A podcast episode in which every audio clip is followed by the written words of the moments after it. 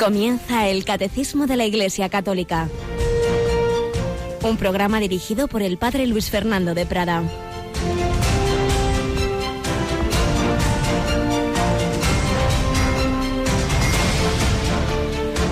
Alabados sean Jesús, María y José. Muy buenos días, muy querida familia de Radio María. Bienvenidos a esta nueva edición del Catecismo de la Iglesia Católica. Ahí nos ponemos a los pies del Señor como María de Betania para que Él nos enseñe, para que Él nos explique las escrituras como explicó a los dos de Maús, pero sobre todo le contemplamos a Él porque estamos en esa parte del catecismo tan bonita, tan central de nuestra fe, que es contemplar al propio Jesús, su vida pública y concretamente estamos ahora con esos signos del reino de Dios, los milagros, las curaciones. Tenemos con nosotros a Mónica Martínez. Buenos días, Mónica. Muy buenos días, padre. Bueno, ayer teníamos ese día de campaña mensual, recordábamos esos tres últimos CDs que hemos preparado y son muchos los oyentes que llamaron a solicitárnoslos y también a hacer sus donativos. Incluso me decían que hay nuevos suscriptores habituales, ¿verdad?, que se han comprometido a una a un donativo mm, con una periodicidad concreta. Así que gracias a todos y ya sabéis que si alguno ayer pues no lo pudo hacer, pues a partir de las 9 de la mañana están nuestros teléfonos abiertos y concretamente esos, esos tres CDs que decíamos, muchos los pidieron ayer, los recordamos rápidamente, Mónica, uno para hacer oración en este tiempo veraniego, ¿verdad? Así es, y por ejemplo el de la hora santa, porque hay varios de oración, uno de oración y otro de hora santa, en esos momentos de recogimiento ante el Santísimo, que ya, ya son más de tres años los que se lleva haciendo, parece casi cuatro, hija mía, casi, cuatro. Por eso es un DVD donde tenemos, pues, pues, no me acuerdo ahora mismo, lo menos 40, sí, sí, 40, más de 40 eh, grabaciones de horas santas que hemos ido haciendo vísperas de primeros viernes de mes. Y decíamos eso, que estos días veraniegos, como hay muchas personas que con la buena costumbre de irse unos días de retiro, que a lo mejor dicen, ay, no tengo quien me lo dirija, me voy a rezar un rato, pero me viene bien una ayuda, esa ayuda puede ser un libro o puede ser una grabación y esas horas santas pues a muchos les ayudan a meterse en oración. DVD recopilatorio de las horas santas, el CD con las enseñanzas de la última asamblea de la renovación carismática, ¿verdad? Sí, que además aconsejamos a todos porque han sido, bueno, pues eh, yo creo que muy interesantes y ahí están recogidas las enseñanzas que dio Ralph Martin, eh, era en inglés, traducido al español por una chica que lo hizo además estupendamente. Sí, sí, no se hace nada pesado. No, no, no, la verdad es que no, y trata temas eh, completamente de actualidad. Sí, sí, cuatro enseñanzas estupendas y la entrevista que le, que le hice al final a, este laico, muy bien formado en teología, tiene algunos libros sobre místicos españoles extraordinarios, Ralph Martin, CD, con las enseñanzas suyas. Y el CD, que ahora mismo acabo de ver un correo de acción de gracias de una de las personas que lo ha acabado de oír. Dice, qué bien me ha hecho el CD sobre la misericordia, un recopilatorio donde hemos pues resumido o recopilado pues de programas y conferencias desde los fundamentos bíblicos de la misericordia hasta las aplicaciones prácticas como puede ser el, las devoción a la divina misericordia o las obras de misericordia o un testimonio impresionante de una persona que, que vive de esa misericordia de Dios que ha ido sanando sus heridas. Todo ello pues ya sabéis a partir de las nueve lo podéis solicitar y a la vez que lo hacéis pues os, os pedimos ese donativo para que también en verano Radio María pueda ir pagando los muchos gastos que tiene y pueda podamos seguir extendiendo la palabra de Dios y la vida de la Iglesia. Y es que lo segundo que queríamos decir, Mónica, es que ahora ya no tenemos cada fin de semana una consagración episcopal como hemos tenido dos meses, pero tenemos un grandísimo evento eclesial que ya va sonando cada vez más en la radio y va a seguir sonando porque vamos a empezar a hacer ya las conexiones, ¿verdad?, con los peregrinos hacia Cracovia, entre ellos tú misma. Sí, la verdad es que me hace ilusión porque es la primera vez que voy a una jornada mundial de la juventud. Estuve en la de aquí, pero bueno, parece que no la vives igual cuando es en tu propia en tu propia casa, ¿no? Entonces me hace muchísima ilusión. Vamos con un grupo de jóvenes de la parroquia, 25 somos en total, y luego nos unimos a la nos unimos desde el sábado a la peregrinación que hace la delegación de juventud de aquí de Madrid unos 35 autobuses, no está mal la cosa. No está mal, la diócesis de Madrid, 35 autobuses de jóvenes a Cracovia, a la patria de San Juan Pablo II que inició las jornadas mundiales de la Juventud allá por el año 85 en Roma y luego pues han ido teniendo lugar en tantos lugares, en dos ocasiones en España, 89 en Santiago de Compostela y la del 2011 ya con Benedicto XVI al lado nuestro, aquí en Cuatro Vientos y ahora pues en Cracovia, que ya se hizo en Polonia, en Czestochowa en el año 91, pero ahora en Cracovia, lo que fue la sede episcopal de Juan Pablo II. Pues todo ello lo vamos a ir viviendo intensamente hasta por supuesto ya al final esos días allí en en Polonia, pues con a través de Mónica que estará allí, del padre Esteban Munilla que también va y otros muchos voluntarios de Radio María que nos van a ir contando y luego naturalmente retransmitiremos en directo esos actos centrales. Pues nada, todo esto será a finales de este mes de julio, pero vamos, vamos nosotros como siempre a mirar ahora al Señor, pero con esa primera sección testimonial que nos habla de cómo el Señor con su gracia sigue sacando santidad, cómo hay seguidores de Cristo desde niños hasta ancianos, en todos los estados de vida, el Señor nos llama a la santidad. Vamos a escucharlo hoy en el testimonio de un niño que vivió su enfermedad y su muerte en un espíritu de gran heroísmo.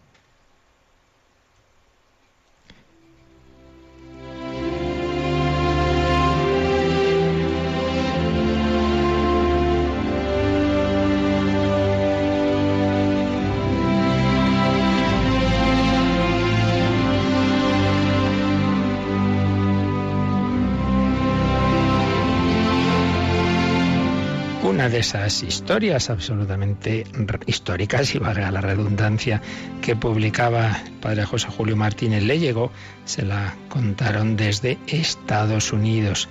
Allí había un niño que se llamaba Oscar, enfermo por mal funcionamiento de los riñones, fallos en el corazón y anemia en la sangre, fue ingresado en el Centro Médico Universitario de Linda, procedente de una familia mexicana los médicos indican a la madre que debe buscar una persona que atienda al niño día y noche. Bonnie, enfermera del mismo centro médico, se ofrece gratis a ser esa segunda madre de Oscar, hacia el cual se siente atraída por algo que explicará más tarde. En Oscar todo es amor. Le instala en su propio apartamento, donde Oscar mejora mucho y expresa admiración hacia todo lo que ahora está viviendo pasear por el parque, tener cama propia en una habitación hermosa, comer patatas fritas, entrar en la capilla, donde ya sabe que está Jesús. Un día al salir, Oscar pregunta a Bonnie, el niño Jesús tendrá su apartamento en el cielo, ¿verdad? En las primeras intervenciones del cirujano para purificarle la sangre, Oscar apretaba los dientes y se agarraba a las manos de Bonnie. Pero luego sonreía. Hacía bromas a la sangre que le habían quitado para inyectarle sangre purificada. Y le gustaba acompañar al doctor Rowland cuando visitaba a otros niños del hospital, también enfermos de los riñones. Buenos días, les decía cariñosamente al entrar. Soy Oscar. No tengáis miedo cuando os vayan a pinchar con esas agujas largas. Yo he pasado todo eso muchas veces. Hace daño al principio, pero luego ni se nota. Por las noches, Oscar no rezaba solo por la curación de sus riñones, sino por los médicos, por su familia, y añadía, Jesús, cuida de todos los niños del hospital, especialmente de aquel pequeñito tan necesitado. Ah, y muchas gracias por el queso de hoy.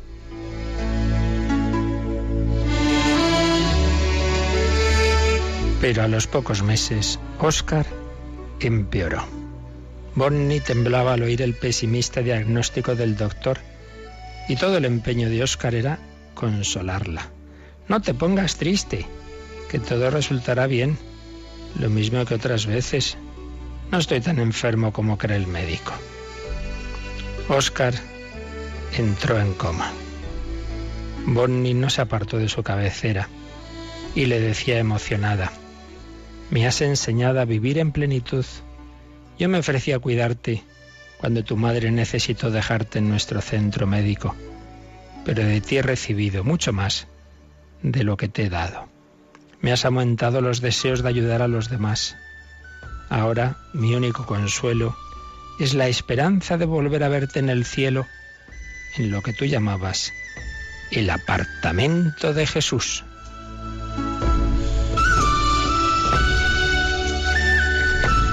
El equipo médico pasó a dar en silencio su último adiós al querido niño muerto.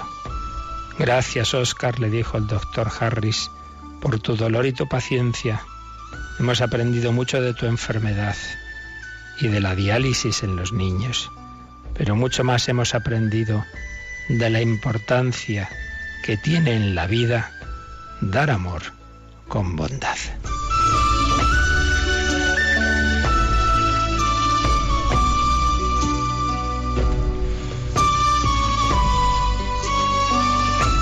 A veces nos preguntamos si toda la redención de Cristo valió la pena porque vemos tanto mal en el mundo. Sí, sí, es verdad.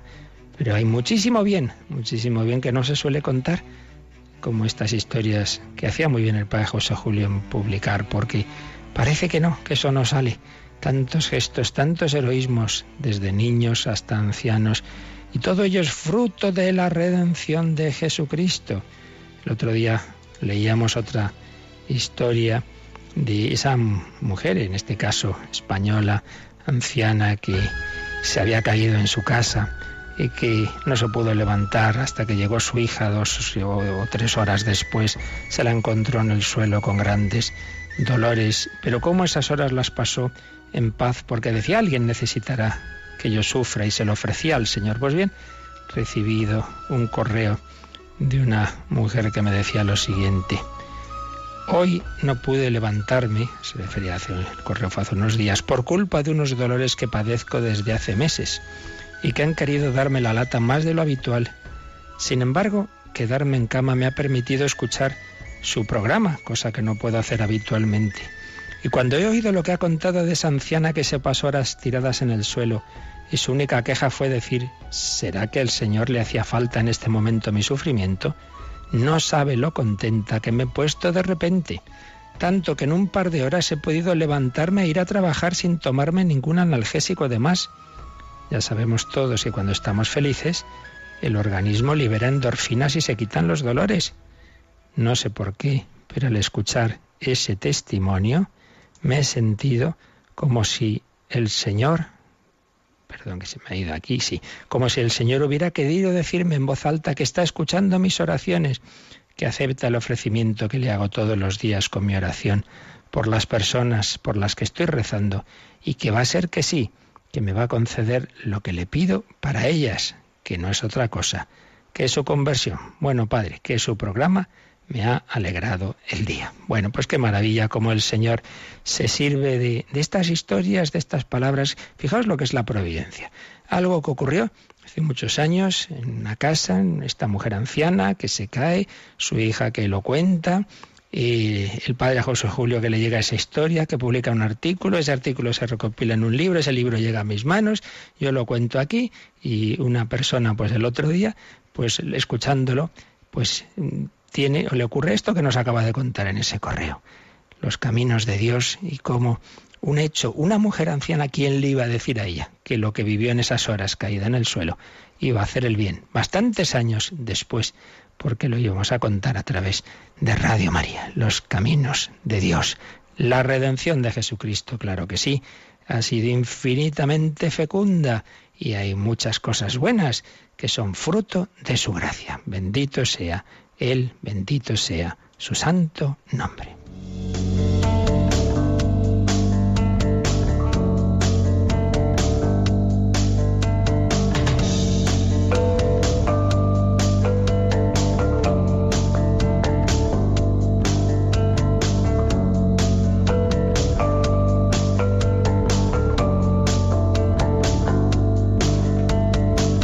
Bueno, Mónica, qué cosas nos llegan en Radio María, ¿eh? La verdad que impresionantes todas ellas. Impresionante, sí, claro que sí.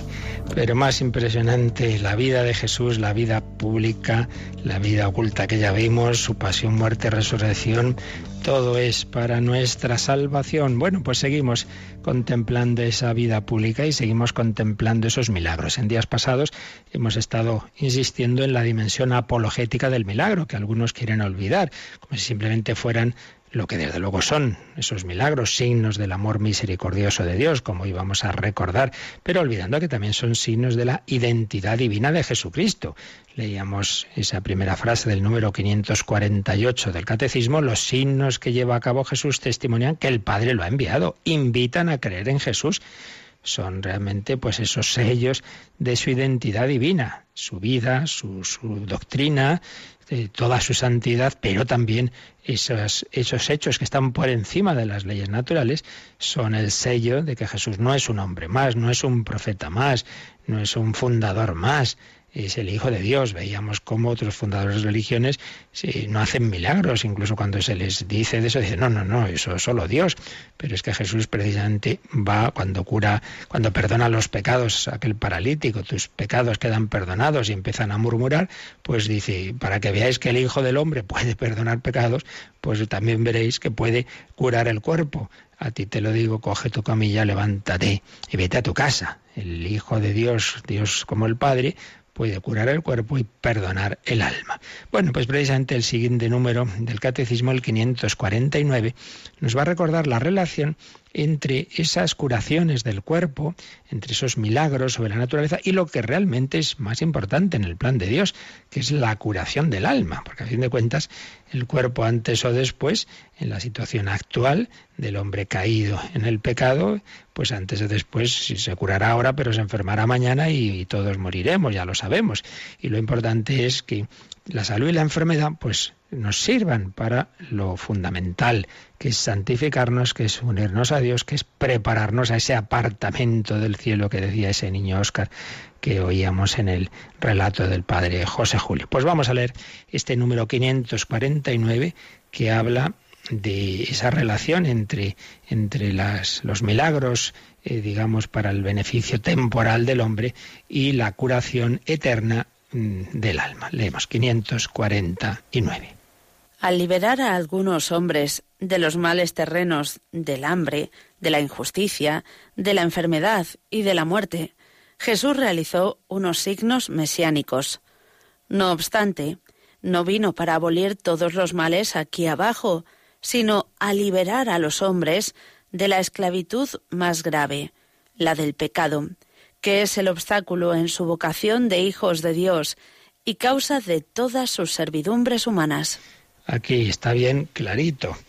Jesús liberó a los hombres de diversos males terrenos. Del hambre, entonces aquí se cita, entre paréntesis, la multiplicación de los panes que nos cuenta San Juan en su capítulo sexto. Ahí está ese relato, pero recordad que hay otros dos eh, relatos de multiplicación de panes en los sinópticos. Eh, multiplicación de los panes, que por cierto, esto lo comentaba el Papa Benedicto XVI en su libro Jesús de Nazaret. Recordemos que precisamente la primera tentación del demonio a Jesús es eh, convierte esas piedras en panes, ¿no? Cuando Jesús tenía hambre y Jesús le dice, no solo de pan vive el hombre. Sin embargo, en, estos milagros sí que hace ese milagro de dar panes. Y uno dice, va, pero si parecía que era malo esto y ahora, no lo es. Y claro, lo explicaba el Papa Benedicto XVI. Ese milagro lo hace después de haber estado precisamente predicando, habiendo dado la palabra de Dios. No solo de pan vive el hombre, sino toda palabra que sale de la boca de Dios. Entonces, cuando esos hombres habían ido a oír a Jesús, no habían ido por el pan, habían ido a escuchar su palabra, buscaban a Dios, buscaban su doctrina. Pero una vez que habían hecho eso y llevaban ya tiempo allí, estaban en descampado, el Señor se compadece de ellos.